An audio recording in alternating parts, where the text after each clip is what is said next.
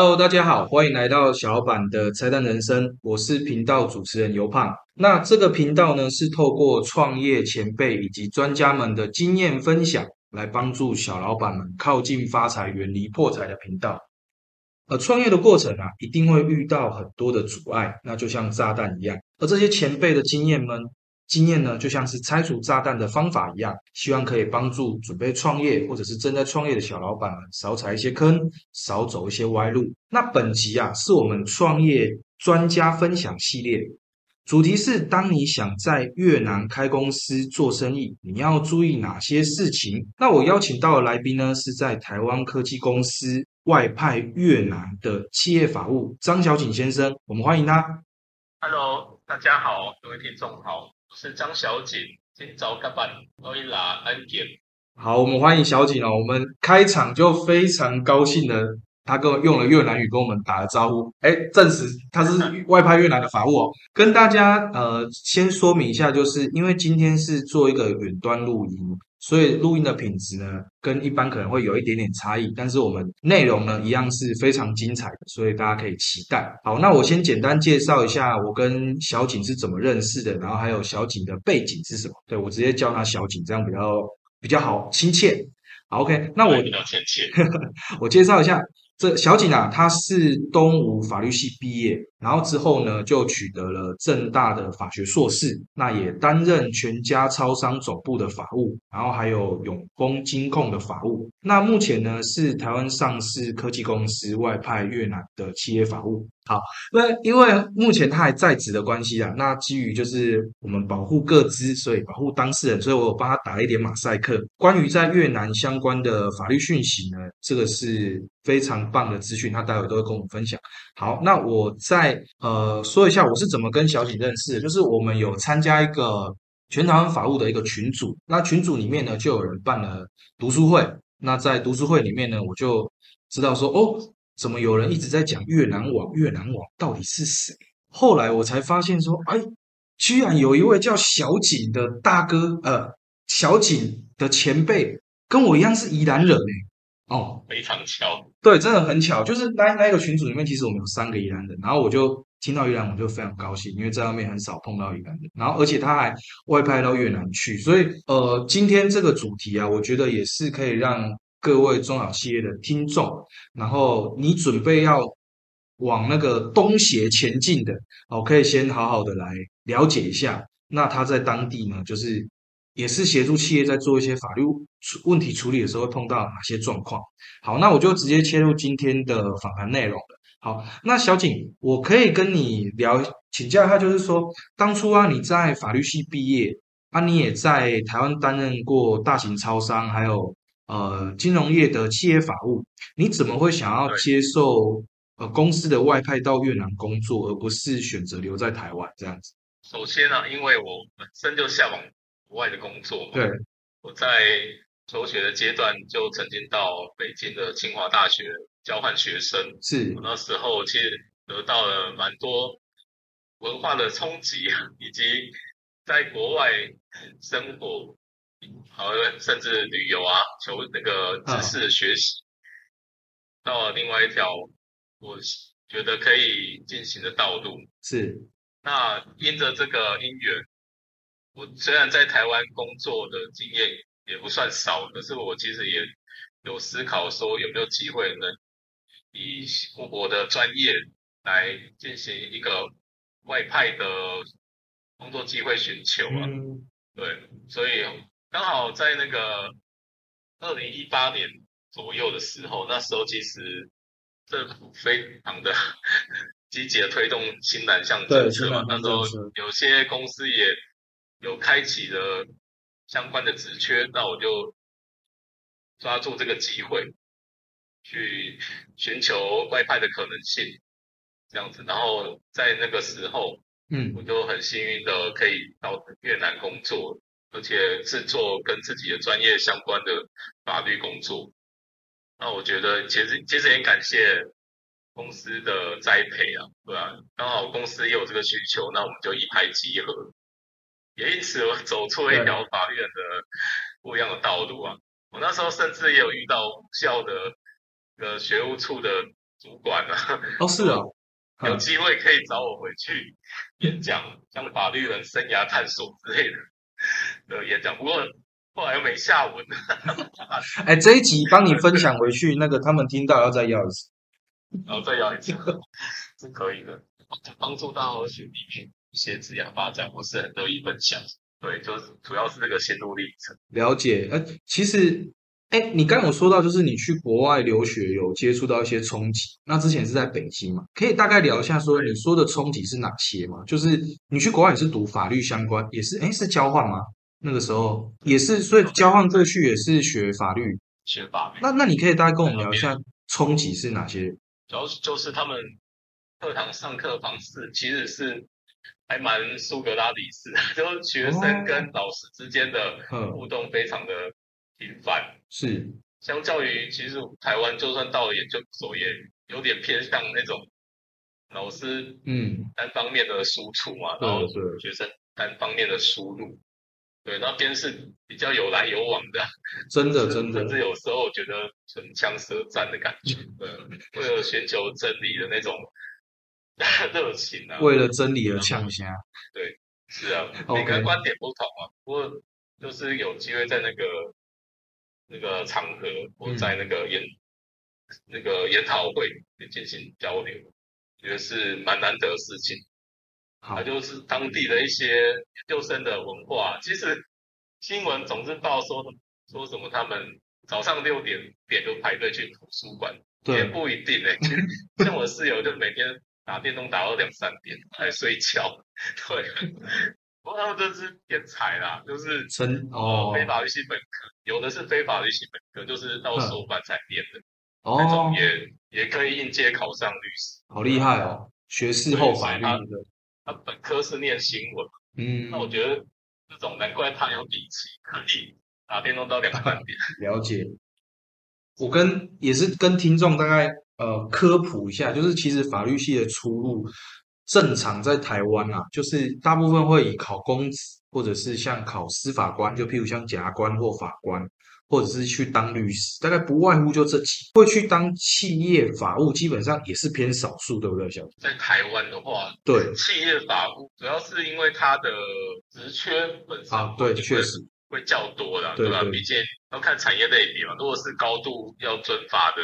行业像金融业，它开的有关法务、法准或防洗钱防治的缺就会比较多。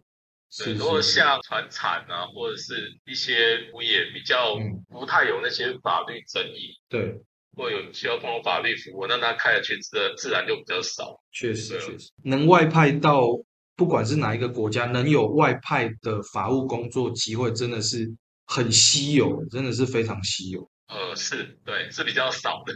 如果在早生个几年，可能有机会到对岸的中国大陆去。不过因为我们都是年轻人，出道到晚出道，OK OK，就顺势而为吧。就现在既然最行的是新南向，那就往东南亚去。好。那待会就要来聊聊这个接下来的问题啊，就是我好奇，就是说，因为像法律的文字，即便是母语的人士，其实都很难理解。那而且法律这种东西，其实它是很有地域性。那相较于外语啊，或者是呃国贸、国企这样的专业，它应该是比较难去做这种国际的移动。那也通常呢，应该是母语是越南语的法律系。法律专业出身的越南人来担任企业法务，怎么会公司反而会派你这个台湾人，然后在越南担任法务的工作？首先第一点，因为我们科技业它其实是一个很国际化的产业，对，我们的供应商的机器设备原料，对，中国进口为大宗，嗯，现在还很难摆脱中国的供应链了，哦，所以我们的合约，不管是买卖合约也好，还是原则合约啊，服务合约，都是会比较倾向于准据中国的法律，了解。然后在中国上海进行仲裁是的部分，对啊，因为毕竟我们还是比较熟悉这块，也都是中文可以看得懂，可以研究他们的法律。嗯，比起越南法来讲会相对容易，所以哦，这块其实是需要中中国。大陆那边的法律，或者台湾我们这边的法律的一个人才，然后再来就是我们客户来自欧美或世界各地嘛，那可能比较泛用的就是的英文合约啊。对，刚好以前东吴学过英美法嘛，嗯，出社会以后其实使用到英文合约一些架构、原理、原则，还有我们的读书会其实也很常在那个讨论怎么去赚你英文合约，对，还有审阅英文合约，所以这一点也是很重要的。嗯，这两点，然后再加上也要必须从小越南本地的法律，至少你要有一个 基本架构，大原则不要错。然后如果有遇到比较具体的法律议题，可以找得出解答。嗯，这一点的话，其实就是要一个泛用性比较强的人啊。那这一点当然可能台湾人会会是比较适合，毕竟越南人如果他他的中文要练到这种。可以看得懂中国法律或台湾这边法律的程度的话，那真的很困难，对吧？他都有这么厉害的中文底，他可以不用做法务，不用做法务，可以做贸易商哦，做贸易都比较赚，对啊。OK OK，所以其实这方面人才在台湾 台湾的里面去寻找，可能是相对比较容易，而且比较适合。了解。再就是，其实我们干部会议啊。都是用中文进行的啊。哦，对啊，所以所以不要以为是客气，就是英文飞来飞去的。对，毕竟大家都是，对吧？不是大陆的陆干就是台干嘛。嗯。那干嘛用英英文去开会呢？对啊。确实。所以你如果当到一个法务主管，你也是必须要使用流利的中文去干部会议跟大家沟通嘛。那这点越南人可能也就比较难胜任，着眼于你身为一个法务。管理者的泛用性来看，那台湾人的话可能会比较适合一点。当然，如果越南人有找到这种这种中文程度接近母语的，然后又是法律专业，那也有可能可以升的。不过目前应该是很难找到啊。包括我现在在面试，我在找嗯新的部部署啊，对新的法务人员。也觉得这一块真的比较绝大，所以也是蛮不容易的。不过台湾人目前看起来这样能力是比较可以去胜任这样子的工作。你那个时候去应该也是要从头开始学越南语，对不对？你是在去之前就开始学，还是是去之后才开始学？我去之前有在网络上 自学，求一些资源，对啊，至少看到会发音，了解了解，不会念的。啊，意思懂不懂啊？另外一回事。然后到了。呃，当地那时候的公司其实也有开越南语的课，对，就是利用一些下班的时间来给大家上课。那时候其实基础打的还不错了，嗯，对啊，至少那个一些基本单词会。那剩下就是靠自己的开展，就靠自己去跟越南交流，或是工作上尽量使用越南语跟自己的部署进行沟通哦。对，不要靠翻译。哦，了解。才可以进步的很快。好，这一点也是待会下一个想要细聊的问题，就是法务主管，就是台台湾人在越南从事法律的相关工作啊，你觉得最困难的点是在哪里？是语言吗？还是呃什么样的一个问题？其实这一点，嗯，主要当然还是语言的隔阂嘛。这因为，嗯，因为就算你。有基础的越南语能力，可是其实他们的法律文字也是有特定的使用方式。对啊，对，你会发现，对，跟口语的说法是不太一样的。然后就就是他们的法律相关的规定其实是比较繁杂的，比台湾繁杂很多。我们的判决还是对，还算好查，嗯，还算好查。他们常常会有一些行政命令、通知啊，或意见书啊，或是决各部会的决定，嗯，那。有点，我觉得就是有点叠床架屋，就是他们比较没有统一的的机关去进行这个补充行政命令的动作。对，所以你要查询的话，要很仰赖那个法法学资料库的功能哦。有些法学资料库就很好，他会跟你说，像二零一六年之后。的法令啊，它已经在二零一八年又修订过了哦，对，然后二二零二零年又修订一次，然后以二零二零年的去取代前面二零一八年的那个法令，他会把这个严格讲得很清楚，就让你不会去用到旧的这一点，我觉得就是要靠法律法学资料库的功能然后自己也要懂如何去搜寻啊。OK OK，对，因为他们他们其实有一个法令都经过这些法律经过国会的通过嘛，可是它其实有很多的那个指导原则啊，或它的施行办法都是由行政命令去补充，那反而后来会变成说那些行政命令是比较重要，因为你不去参考、不去遵守的话，嗯，你根本不知道那个法律怎么去执行啊。对，因为国法可能讲的比较粗略一点，呃，比较大大纲性或者原则性，细节啊，甚至法则都是反而规定在行政命令里面。哦，然后这是属于比较工作专业上的安排啦。对，那就是跟外部的一般的对越南法律的，或是他们法治社会的传统刻板印象啊，会认为说越南没有法治可言。我讲白一点就是这样，对不对？觉得说出事了就是给个咖啡钱嘛，啊、对，我觉得应该可能大家都会有这样的误解。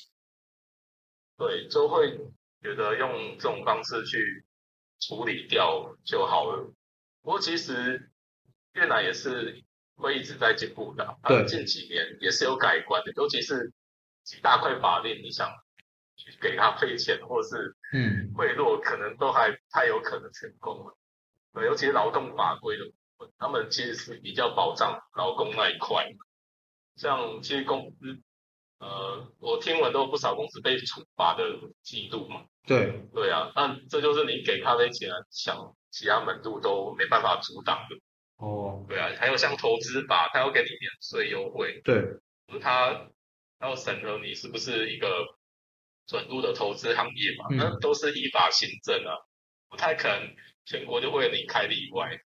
所以其实也是很很严格，要事前合规是非常重要。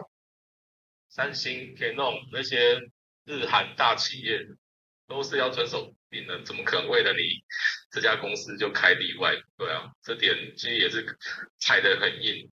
然后再来就是出入境管理的相关法规，对，在今年有一件大事吧，就是在平阳省那个台当台干台干非常多的一个省份嘛，对，其实它有就开始大规模的查查那些比较不合法规的签证，嗯，对，就有甚至有我听我朋友说他他的那个签证还有护照就被压在那个主管机关那边了、不是哦。没办法发回来，对，因为哇，主要就是有人倒有一个政府官员倒台，对，他就被查说有相关的贿赂的行为，嗯。被受贿的行为，让因为受贿所以准许一些本来就不合规定的那些外国人可以留在越南，对属于非非法的拘留啦。对，嗯，现在全面的查查，所以关于现在我们要申请签证，其实需要的文件或者是它的合规程度都整个拉高了。对，不像以前可能疫情期间管理的比较松散，对，现在真的他开始会依照法律去执行。呃，如果可以看我朋友，就是安联国际法律事务所的吴俊如律师，他也有讲到这一点。有有有，我有在把那个吴对律师的网站放在呃 p a c k a g e 的简介里面，大家可以再去看。是的，这一点其实他他有处理经验嘛，然后我这边其实呃我的经验里面也是有碰到，尤其是他外资投资者啊，或者这种外国工作者最常犯的就是啊取得商务签，却在越南呃进行工作啊，其实这本来就是不合法的事情，是，商务签不是不是给你拿来工作的，对，对啊，然后这这点真的在现在特特别会被注意到，嗯，OK，所以这个刻板关于越南比较法治程度比较低的刻板印象，可能近期需要进行改变，因为越南也一直在加入所谓的国际经济组织嘛，首先就第一个第一个就是跨太平洋伙伴全面进步协定啊、嗯。CPTPP，就是台湾很想加入的那个 CPTPP，贸易，协定 CPTPP，日本主导的，它有它有这个，它有加入，然后再就是跟欧盟签的 E EVFTA 啊，这个也是有有的，而且也生效了。然后再就是一个中国主导的 RCEP，越南也有加嗯入，对，最后美一个美国想要做出来的一个架构嘛，印太经济架构，对，IPEF，越南也是在里面，它四个最重要的那个经贸易协定都有加都入，有加入，加入当然不是代价的，你必须符合里面的规范。尤其是 CPTPP，它对于智慧产权的要求是比较高的。是然后，然后我有看过越南，直接就是一直一个命令下来，就是说，现在开始就是要遵照 CPTPP 的规范，对，就把国际国际条约变成国内法化了。对，都意思就是说，我们的越南国内的那些智慧产权法，嗯以后必须遵照这个 CPTPP 的标准去执行。OK 然后里面的一些内容，我们要也是越南要采纳这样子。简简单来简单来说，听起来就是因为它加入了很多贸易协定或国际上的协定，所以呃，国外就要求你越南政府，你既然要加入，你就必须要拉高你国内的法规的标准。是对，哦，就是从外过来的压力，只要他的把这个水准会提升，对，不然你你如果一直耍赖，那别人不跟你玩的、啊，是是是把你是。踢掉。对对啊，那刚刚呃聊到就是困难的点嘛，然后想要再细聊，就是说，那像在你工作上啊，如果有碰到一些可能法律真的是很棘手的问题哟，呃，你是怎么去寻求外部资源的协助？譬如像是呃跟台湾一样有配合的法律事务所吗？还是说有一个政府的咨询管道可以去做一个询问或解决这样子？这部分的话，我比较幸运的，我来这家公司的时候就已经有一个外部的咨询律师是啊，那位律师也也是很资深的，以前在我们的那个 就是越南驻台北经济文化办事处工作长达十年，所以他的中文也是还蛮好的。是是是，嗯，那所以其实我跟他合作还算 OK 对，而且如果想要找这些外部资源，也可以从那个住处啊，简称住处，就是我们台北驻越南的办事处办事处哦，的那个，像他的网站上也有列出一个清单，就关于一些律师的呃联络方式啊，还有他的擅长的领域啊，领域他会的语言是什么？对，，OK 这里 OK，面也可以参考，都都比价，对吧？他们都会报价，你就挑一个比较有 CP 值。对这一点，这讯呃其实外国律所是可以寻求的。然后还有像我朋友去呃他开设的安联国际法律事务所，是这些外部资源可以用中文沟通的，或是英文沟通，那都我觉得都是很有帮助啊。因为有时候像我们我们 in house 的我们法务自己就有处理的能力，也有呃去搜查法规，然后进行研究的能力，可最后可能我们需要的是一个背书。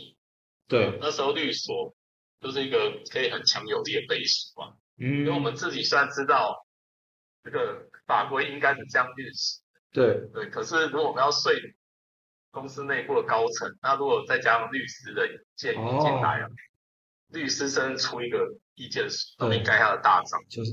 那这样的非常的有权威性。啊，原来如此，那也是跟台湾台湾的那个发声明或者是发处分进来有律师的印的那个效果就不一样。你看，懂是啊懂，懂，它就是一个做法务的一个呃机构啊，是。一个合作伙伴嘛，对啊。OK，那我大概那了解。法务的对功能，就是一般日常生活中，一般公司运作，我们必须要确保它的合法合规，还有各种的合约拟定啊、对审阅啊，对，而且，对，我觉得这个角色定位，就是法务就像家庭医生嘛，对小病啊，或者一些呃征兆，可能 感冒前兆啊，我就可以先询问嘛，避免说初期就搞得太严重。对对那如果真的有一些大事，那就寻求呃转转到大医院，大转到大医院寻求一些厉对寻求一些很厉害的协助，那就是律所的角色定位。OK OK，哎，很棒的比喻，哎，法务是家庭医生这件事情，哎，我觉得很棒的比喻。然后律师是出真的有大事情的时候的名医，需要赶快寻求他协助。OK，记得印象很深刻，就是早有很早期就过去的，像富美新集团，或者是说还有大概两三年前有看到商业周刊有报道，就是有台商想要把整个夜市搬过去啊，我要复制过去啊。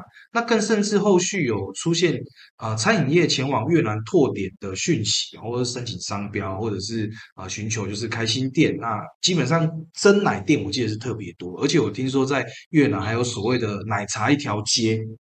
那这边想要问的就是说，那台湾的创业者如果他想要在越南设立公司或者是创业的话呢，他大概要注意哪些事情？可不可以帮我们举三个呃最重要的应该要去注意的事情有哪些？三点的话，第一点当然，如果是一个外进入的话，那你要特别注意他对投资类别有相关的法律限制。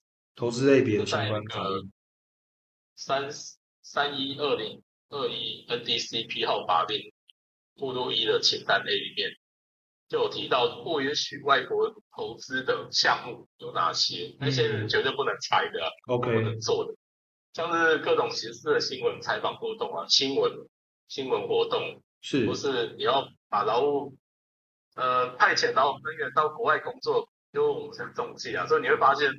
我们那个移工越南移工中介没有没有我们台湾的公司在这 在越南那边做，对吧？因为这根本就不不允许你投资的。原来如此。对啊，是啊，所以有些有些工作你会可能会想，为什么没有台商来这投资？嗯，其实想都不要想，那法律就就不行，根本上限制你去做，对啊。可以了解。在像公共邮政服啊，嗯。或甚至跟法律比较，嗯，跟法律比较，而且专利的代理业务啊，还有智慧产权鉴定，不然不要想半天规划半天，就根本就不行。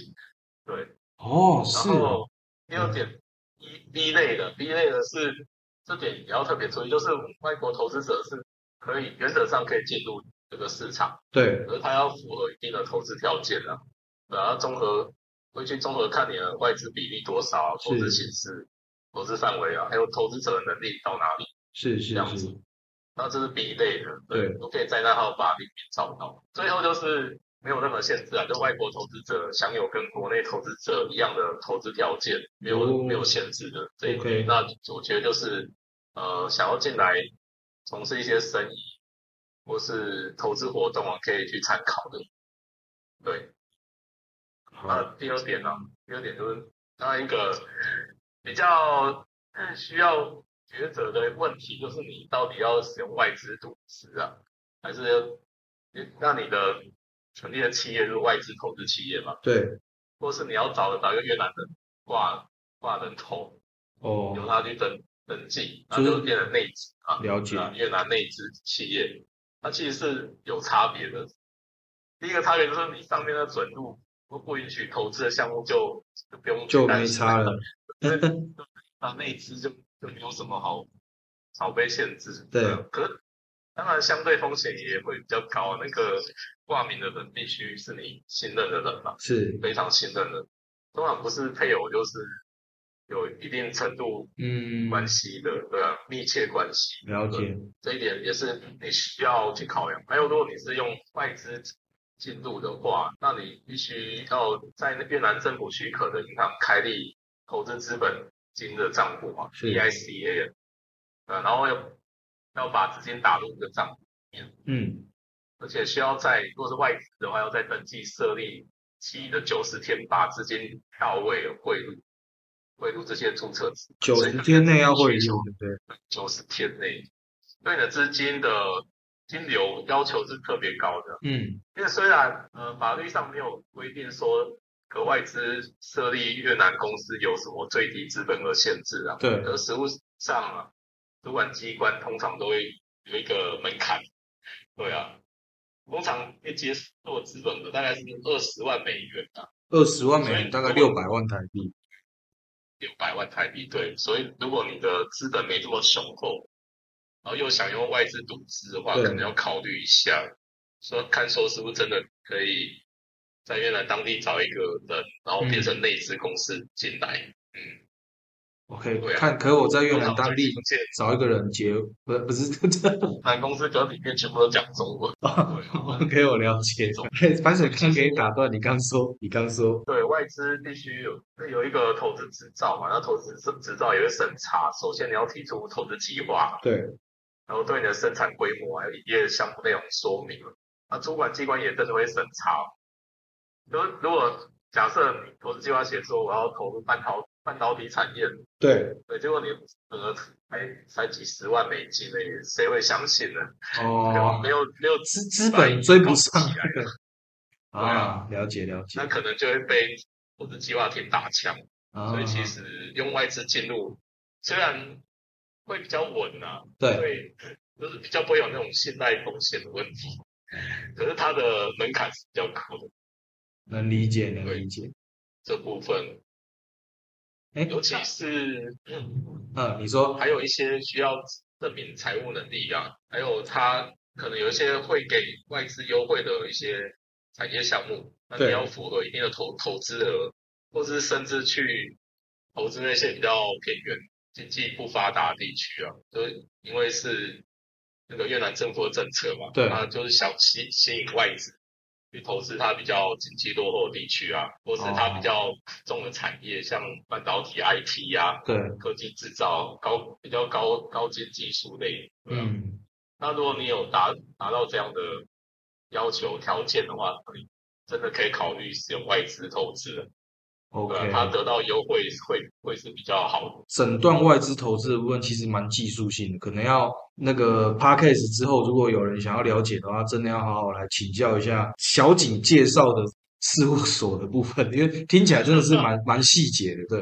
因为生怕一个弄错，可能就会你说投呃投资，哎，投资发展厅是不是？他那边就可能不核准，投资计划投资计划厅嘛，对啊，所以这是听起来蛮蛮大的事情。还有问我本人，啊，对，问你本人，对，还可以问对啊。大家交个朋友嘛，大家如果都在越南打拼的话，可以互相帮助。我好奇问一下哦，就是台湾企业到越南，大多是从事什么样的行业居多？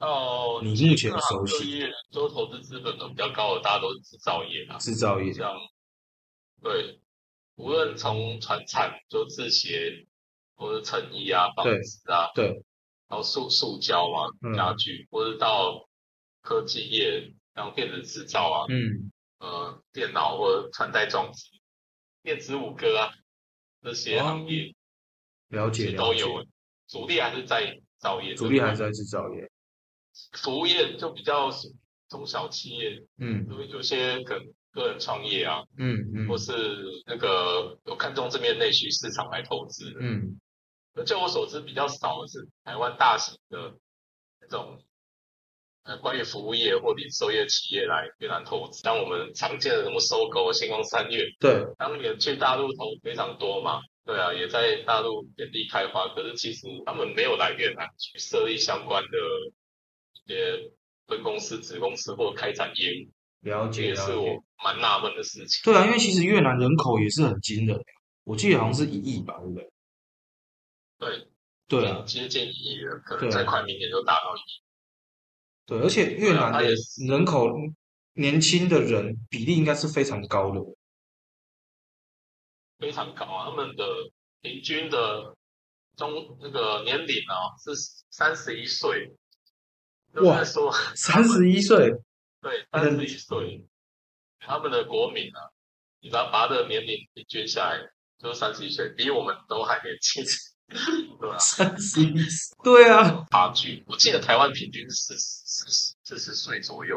了解呃而且每年都会不一样。像这个年轻化，这个就呃就会有消费力。因为我之前看那个奶茶一条街这个新闻的时候啊，我就发现它跟台湾的奶茶手摇饮店经营的非常不一样。因为我在越南看到那种奶茶一条街的店都是透天的，然后是有室内做的，有一点像我们咖啡厅聊天的那种氛围，跟台湾很不一样。我觉得，对啊，这是也是他们的一个文化，我觉得就是喝咖啡就是要在一个咖啡厅里面嘛，悠哉的喝啊，就要有店面啊。如果外带带了就走了就没有 feel。了解了对啊，他们也把这个咖啡文化带到奶茶店去。，OK 对，所以而且奶茶店的话，对女生她的接受度比较高。其实我认识的，如果以越南女性来讲，她对咖啡比较没那么喜爱啊，因为会觉得苦嘛，或者，晚上睡不着觉，或者说伤胃有有这些考量。奶茶反而他们可以接受。OK，呃，这个问题我问到说，就是创业家要注意的哪三个点，然后呃还有第其他三，个点。对对对，我刚刚说拍子突然聊到岔出去。了。第三个点是，没关系，想要进入越南市场的也是很关切。第三个点主要是他的公司把第十二条就明白的规定嘛，对，他的一个主旨就是法定代表要在地经营，他是鼓励，就是法法定代表，在我们台湾来讲，就是可能董事长啊、总经理，或是公司法第八条那些经理的嘛。对对对，可是越南很看重法定代表人，对，他必须登记登记在你的营业执照上，就你公司法定代表是谁，对，对，大家都找得到你负责。对，那它里面就有写到说，企业必须确保至少有一个法定代表人居住在越南。他有要求要居住在越南，这边？哦，对啊，代表你可以设定数吧，对。可以不止一个没关系。对。可至少有一个要居住在越南。，OK，那如果只有一个法定代表人在越南居住的时候，那就是如果你要离开了，离境了嘛，嗯，如果如果这家公司只有你一个法定代表，你要回国做什么事情，那你必须出具授权书，授权其他嗯，那个居住在越南你去执行你这个法定代表的权利。哦，是哦，哇，这个这个还蛮真的蛮严格的诶，对，所以像我们总经理如果要回国休假嘛，对。他必须授权书去呃指定呃厂长啊，嗯。或者授权给其他人，就代理他的法定代表的职位，都签字啊，不管是合约还是公文还是，各种法律文件，都是法定代表的签字。这点其实其实越南很看重，哎，你刚刚提到签字啊，所以在越南的合约，呃，因为台湾像很多签字用印都可以嘛，可是在越南就没有这个用印的部分，对不对？就是以签字为主。越南的印件的话，它在二零二零年公司法有修正了，所以它印件在需要去那些主管机关登记嘛，哦，或是去通报说哦，我印件格式改变，这些都是完全是交由公司自己去自我管理啊，了解他们的印件就没有公示的能力啊，哦，在那个公公开网公司网站上找不到我们的印件长什么样子。了解，所以就有的时候它会签名，假冒的，所以现在都取而代之的就是你签字是不会错的，对，签法定代表签字，笔迹有专业人可以鉴定说这是不是假的，确实确实，因为欧美合约好像也是这样，欧美欧美合约也是也都是签签字。字为，主，对啊，是嘛？像马来西亚那边也是啊，签字为主啊，嗯，我觉得很像就只有方块字的使用的国家，汉字使用国家比较有这种盖章的文化的。哦，确实确实，哎，提醒的点还还有吗？还有还有其他的一点分？其实主要就是各位企业经营者，嗯在越南的话，真的在地经营不要太使用这种遥控的方式，就是在地经营你人在台湾，然后去找一个每天跟他视讯开会，去制啊，定公司政策，这点真的是会比较没有效率，而且是，对于你的你的那些法律文件的签署对，也会有一些瑕疵在。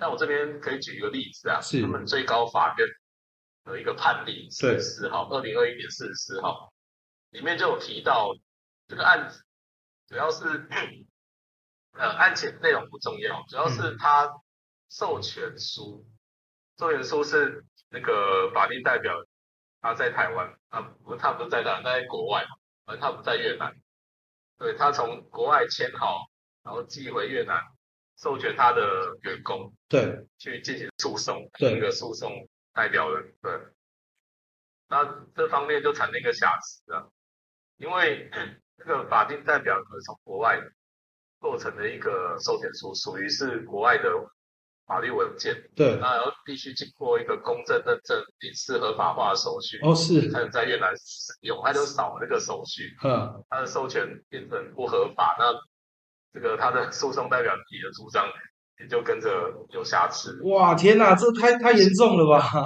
这资格不符，后面都有问题耶。这个法定代表就好好待在越南，自己参加诉讼，或者在越南做成授权书嗯，就没事的啊。那、为什么他会知道你在国外做成的授权书？他会去查你的入出境记录嘛？哦那个时候就在越南境内，那你还可以出授权书。所以意思是说，像这种遥控的状况，也是在业界也是不少见嘛。因为这个实物面我就比较不清楚。推定是从国外做的啊，然后再进外国人进来，我们这边就是要好好经营啊，对对对这样，子设立公司，然后人又不在，对，那你到底有没有心要投资五元啊？好像这样讲也是哦。我觉得是有这样的想法，是是是，OK。聊完了那个对提醒以上就是三点，三点，对我特别帮你记起来。然后这三点的部分呢、其实呃，小景他这边介绍还是一个比较呃前期的一个大范围的一个大概念的一个介绍。那如果大家真的想要细了解的话，就真的要可能来问他，或者是问那个安联国际法律事务所的部分。前面比较一些严肃的话题，我们先要来聊一些有趣的事情。你可以跟我们聊一下，就是你印象最深刻的越南商业文化嘛？你也是举个三点好了。台湾嘛，台湾就是做生意一定有一些做生意的文化，比如说呃长辈文化啊，或者是啊要先做生意，先先喝茶才开始谈生意啊，有没有之类的？先喝茶，其实大都是有这种文化，是是是是是，送礼啊，或是关系对先打好，然后做生意才顺利，对，都是有的。嗯，这不算特别文化，对这不算特别文化，对吧。那在我就举比较 我自己的看法三点，好哦，我的就我的观察。好，那我觉得你很像很喜欢举三点这个对对对，因为这样大家比较好聚焦。你想要第四点、第五点也可以。第一点啊，嗯 我觉得就是他们重视外外观包装啊，胜比较胜于内容。或者哦，说，如果花一样的经费，他们会把钱比较多的投在包装。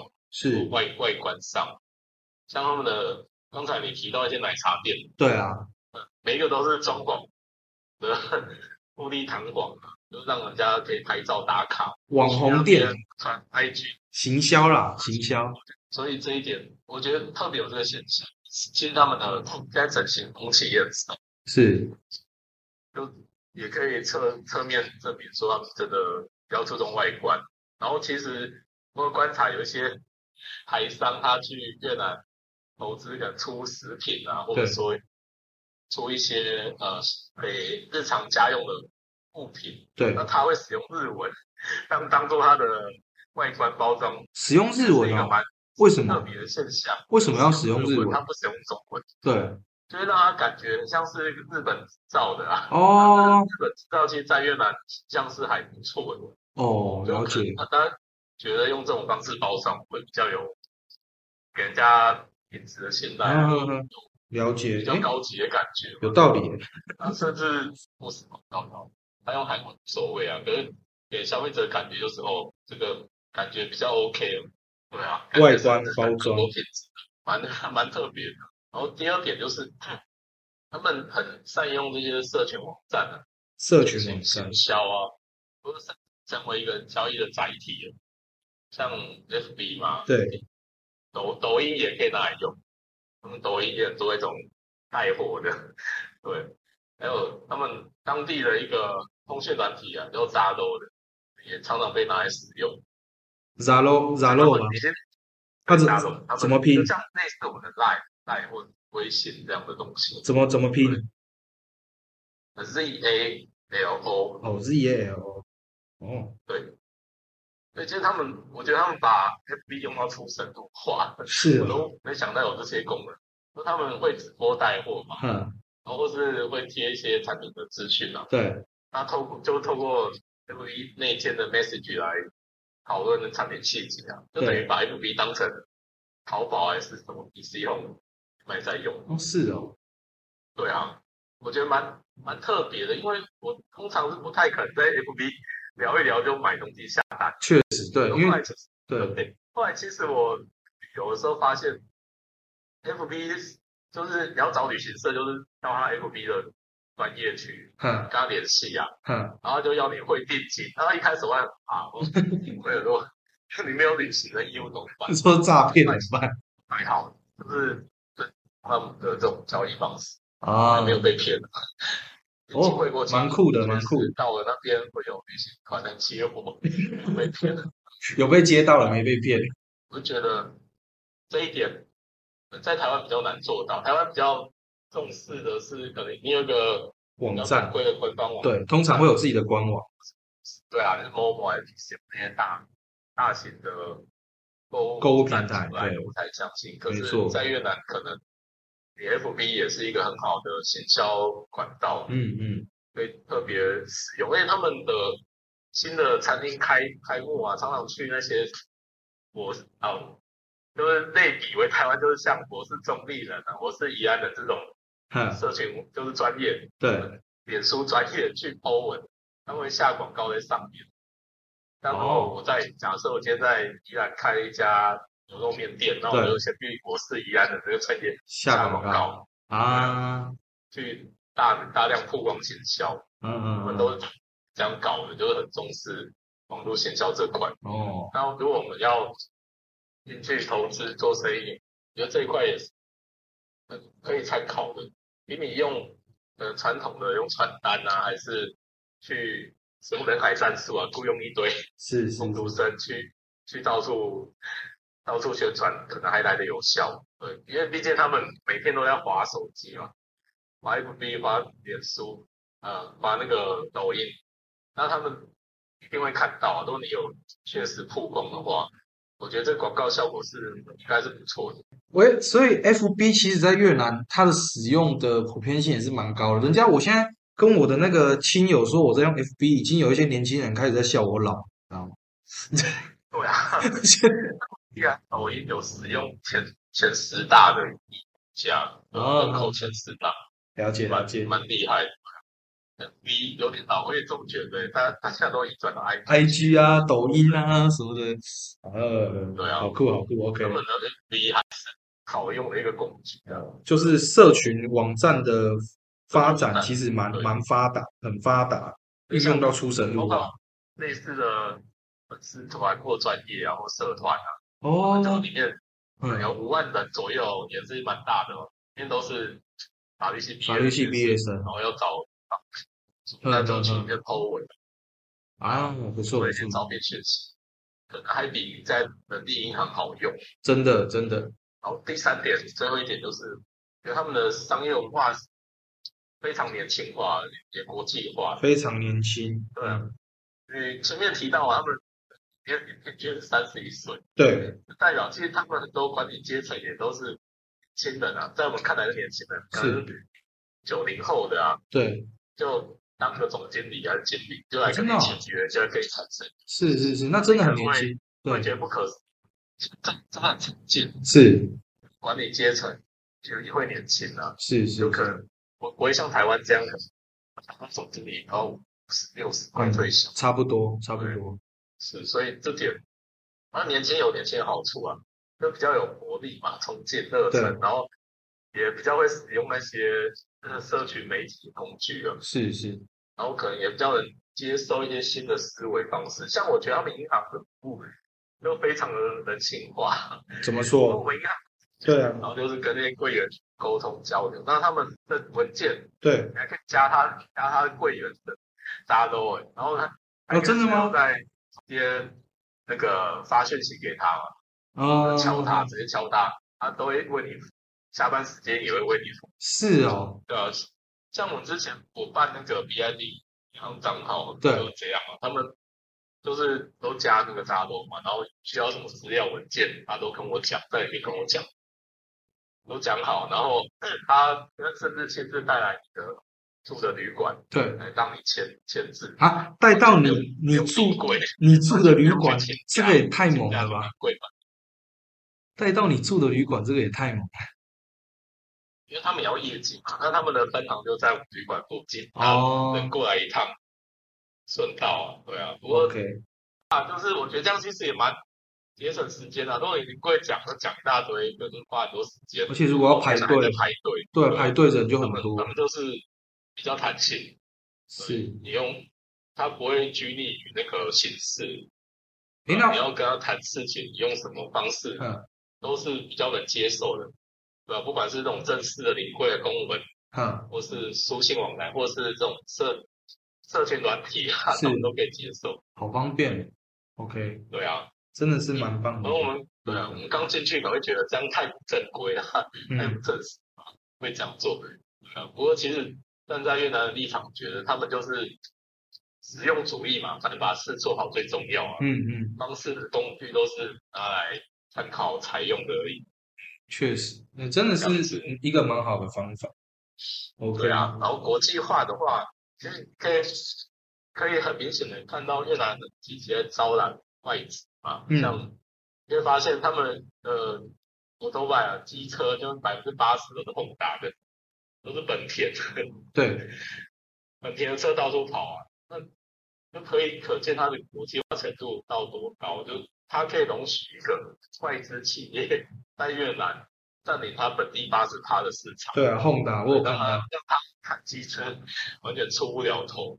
这在台湾可以形成一个鲜明的对比啊，我们就是两样嘛，对，然后顶多让雅马哈加入玩一玩，可没有让本田来玩的。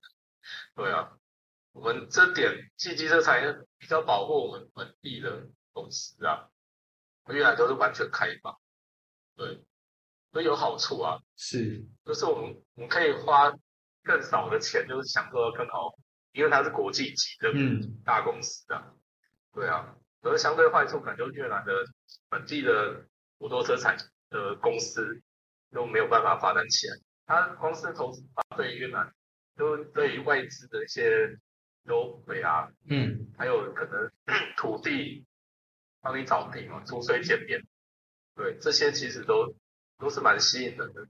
而且他们现在又在也去想要吸引那些呃高精尖技术的产业过来嘛，尤其是半导体啊，他们想发展半导体，那这一些如果你是相关的从业人员，或者是有这些技术的专业的，都可以考虑未来的话来越南投资发展。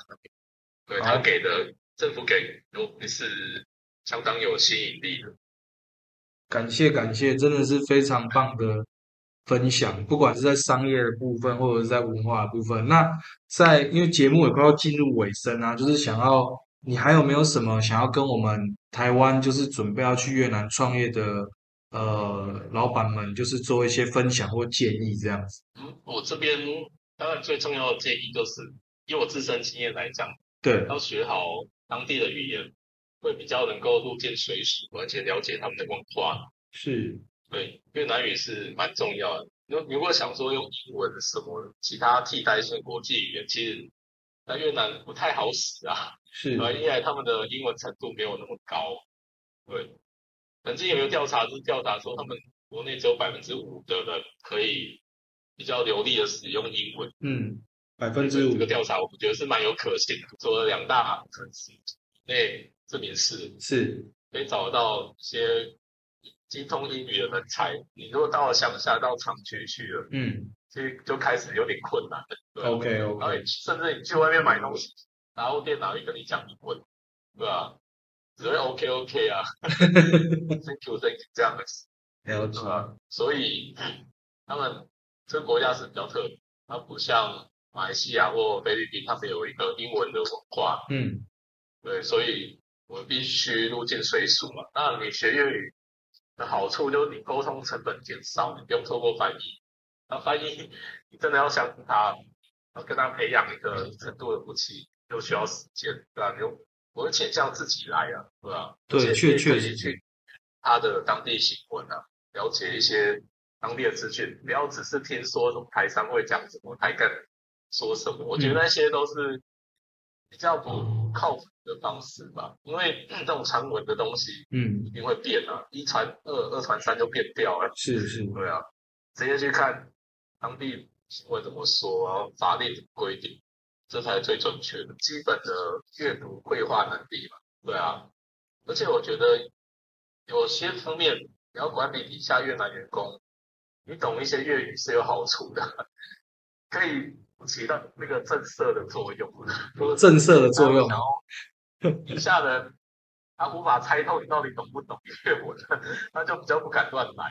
哦原来如此，对啊，就是你有时候公文拿起来看，嗯，大概知道意思，然后展示一下你粤文能力。那你那些底下故事就翻译就会比较嗯。确实一点，他钉的。比较不会不会乱翻啊，或者是说来蒙骗这样子。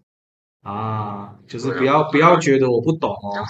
对啊，可以想象一下嘛，假设呃是现在是美国佬来台湾，然后讲的口流利的中文跟你沟通，是，对啊，然后他那个长官，那你有办法去唬烂他吗？对，你没办法用，没办法，这语言的落差就。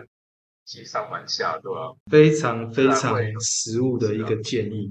想要去越南做生意的朋友们，除了那个你的商业模式搬过去，然后再做在地的测试之外哦，好好把越南语学好。好，那今天真的非常高兴，就是小景可以来到频道里面跟我们做分享。然后在这个节目要结束的最后，就是我每次都会跟大家讲相同的话，就是。呃，如果你是独资合伙，或者是个人工作室或一人公司，那或者是像夜市摆摊的小老板，如果你想要分享你的创业故事的话呢，那可以再跟我联络，再约个时间聊聊。那今天很高兴啊，欢迎小景来到我们频道分享，谢谢小景。嗯，谢谢有胖。